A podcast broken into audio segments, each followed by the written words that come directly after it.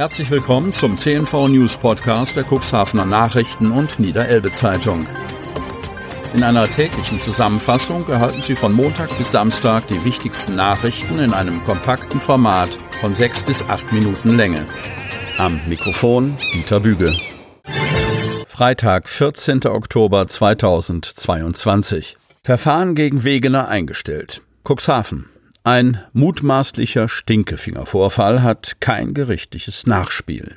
Nach eigener Auskunft hat die zuständige Staatsanwaltschaft in Stade ein gegen den Cuxhavener SPD-Ratsfraktionsvorsitzenden Gunnar Wegener eingeleitetes Ermittlungsverfahren eingestellt. Der ursprüngliche Tatverdacht hatte auf Beleidigung gelautet. Er fußte auf Videoaufnahmen, die in den sozialen Netzwerken geteilt wurden und mit einer Versammlung von Mitgliedern der Querdenkenbewegung in Zusammenhang stehen. Nach Kenntnisstand unserer Redaktion hatten am 26. August mehrere Personen aus dem Lager der sogenannten Sonntagsspaziergänger Einlass in die Kugelbarke Schauplatz eines Wahlkampfauftritts von Ministerpräsident Stefan Weil und Bundeskanzler Olaf Scholz begehrt. Nachdem ihnen der Zutritt verwehrt worden war, verweilten die Querdenker vor dem Halleneingang, wo sie wiederholt auf sich aufmerksam machten, teilweise aber auch Handys gezückt hielten, mutmaßlich um einzelne Personen zu filmen. Auf Videoclips, die auf der Plattform Telegram veröffentlicht wurden, soll erkennbar sein, dass der sich zu diesem Zeitpunkt im Hallenfoyer aufhaltende Wegener, in der Vergangenheit Zielscheibe von Verbalattacken aus dem Querdenkerlager, durch die Scheibe hindurch eine bestimmte Geste macht. Ein emporgereckter Mittelfinger kann strafrechtlich den Tatbestand der Beleidigung erfüllen. Im vorliegenden Fall war die Cuxhavener Polizei von Amts wegen offenbar nach Sichtung des Videomaterials tätig geworden. Die Staatsanwaltschaft in Stade allerdings stellte das gegen den SPD-Ratsfraktionsvorsitzenden angelaufene Verfahren Ende September ein gemäß 170 Absatz 2 StPO oder, wie es Wegners Anwalt ausdrückte, mangels hinreichendem Tatverdacht. Engagierter Rotary Club Otterndorf, Winterkleidung für die Ukraine.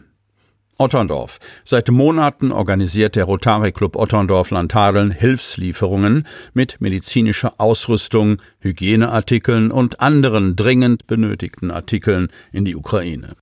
Behilflich dabei ist der Rotary Club im polnischen Tschitschitko, der durch seine Kontakte in das vom Krieg heimgesuchte Nachbarland dafür sorgt, dass die Hilfe zielgerichtet dort ankommt, wo sie am meisten benötigt wird. Nun steht der Winter vor der Tür und die Partner der ukrainischen Serviceclubs bitten eindringlich um warme Winterkleidung für die vielen Inlandsflüchtlinge in der Ukraine.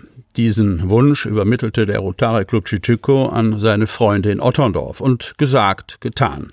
In einer Gemeinschaftsaktion, koordiniert durch die beiden amtierenden Clubpräsidenten Friedhelm Engelke und Uwe Leonhardt für die Rotary Clubs Otterndorf, Landtadeln und Cuxhaven, wurde am vorigen Sonnabend ein Transporter in Otterndorf bereitgestellt und mit Kartons voll mit warmen Wintersachen beladen, die von Mitgliedern der Clubs in Otterndorf, Cuxhaven und Stade-Elbmarschen gespendet worden sind.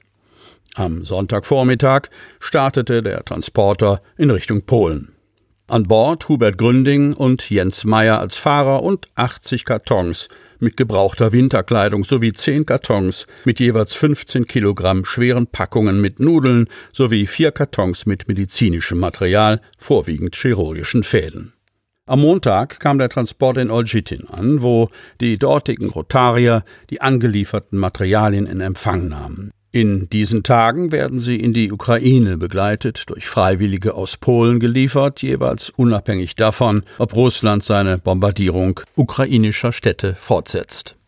Zusätzlich werden Lebensmittelkonserven, Vitamintabletten und Trinkwasser-Entkeimungstabletten sowie Stromaggregate, die in Polen aus einem eigens für Notlagen eingerichteten Rotari-Fonds beschafft wurden, mitgenommen.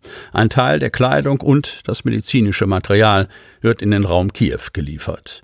Der wesentliche Teil der warmen Winterkleidung, die Nahrungsmittel und die Stromaggregate werden in die von der russischen Besatzung befreiten Gebiete der Region Kharkiv in den Osten der Ukraine transportiert. Hier sind die Not und der Bedarf gegenwärtig am allergrößten.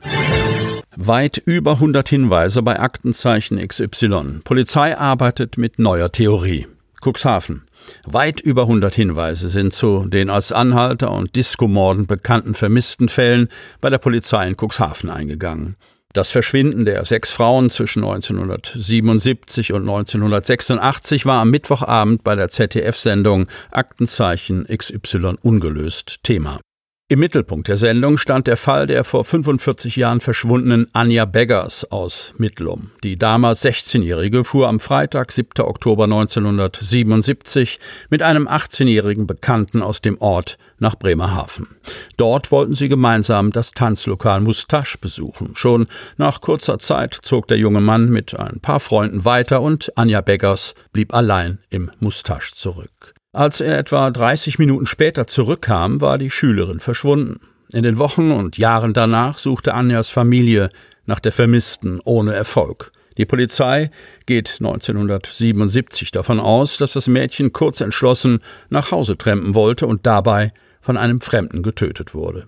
In den folgenden Jahren verschwanden in der Region noch fünf weitere junge Frauen meist nach dem Besuch einer Disco oder Kneipe. Auch von ihnen fehlt bis heute jede Spur. Die weiteren Opfer. Die 18-jährige Angelika Kielmann verschwand am 7. Juni 1978, nachdem sie in Cuxhaven die Diskothek zur Börse verlassen hat. Zuletzt wurde sie gegen 23 Uhr beim Trampen gesehen. Die 19-jährige Anke Streckenbach wird ebenfalls nach einem Besuch der Diskothek zur Börse am 16. Mai 1979 vermisst. Von Andrea Martens fehlt seit dem 30. November 1980 jede Spur, nachdem die 19-Jährige ihren Freund in der US-Kaserne Lucius D. Clay in Galstedt in Osterholz-Scharmbeck besucht hatte. Auch sie soll als Anhalterin bekannt gewesen sein. Christina Bohle besuchte am 14. August 1982 die Diskothek Kaspar in Beverstedt-Herstedt. Die 15-Jährige wurde zuletzt am Hintereingang der Disco gesehen. Offenbar wollte auch sie nach Hause trampen. Die 24-jährige Jutta Schneefuß wurde zuletzt als Anhalterin am 13. Juni 1986 in Lockstedt gesehen. Lange galt der Fall Anja Beggers als Auftakt einer Verbrechensserie. Das sehen wir heute differenzierter, sagt der Leiter der Ermittlungsgruppe Cold Case, Rainer Brenner. Zwar gäbe es in allen sechs Fällen Parallelen, doch wir glauben heute nicht mehr an die Theorie, dass die Frauen ein und demselben Täter zum Opfer gefallen sind. Brenner verweist aber darauf, dass die Theorie eines Serientäters aufgrund der zeitlichen und örtlichen Nähe nahegelegen habe. Brenner überraschte aber nicht nur mit dieser Aussage. Im Fall von Anja Beggers sei man sich zudem nicht sicher, ob das Mädchen überhaupt das Mustache erreicht habe und spricht widersprüchliche Aussagen des 18-jährigen Bekannten und von den drei Freunden über den Verbleib Anjas an. Weit über 100 Hinweise sind seit Mittwoch in Cuxhaven bei der Polizei eingegangen. Über 100 Hinweise sind eine tolle Resonanz, sagt Brenner. Die Hinweise zum Verschwinden der Frauen würden nun überprüft. Ob der entscheidende Hinweis dabei ist, wird sich zeigen. Unser Ziel ist und bleibt es, den Angehörigen nach so langer Zeit endlich Gewissheit zu bringen. Sie hörten den Podcast der CNV Medien. Redaktionsleitung Ulrich Rode und Christoph Käfer. Produktion Win Marketing, Agentur für Text- und Audioproduktion.